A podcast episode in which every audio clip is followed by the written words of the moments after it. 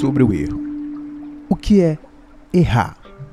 O que leva, em certo momento na vida de uma pessoa, a cometer um equívoco, a se permitir o engano, se é nada menos do que uma tentativa de acerto. Afinal, ninguém gosta de errar, pois essa sensação de termos cometido um erro nos cresce o sentimento de perda. Não nos traz aquele êxtase emocional da confortante experiência de que o ato de acertar possui.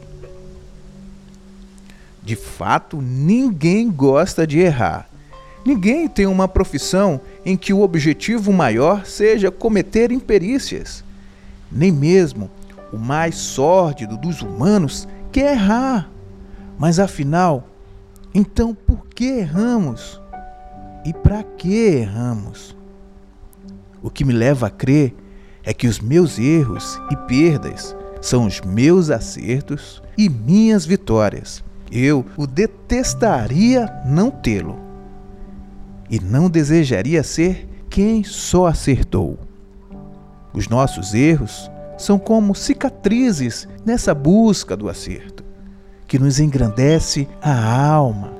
Sempre carregarão histórias de que nessa vida eu já passei. Texto de Ramon Queiroz.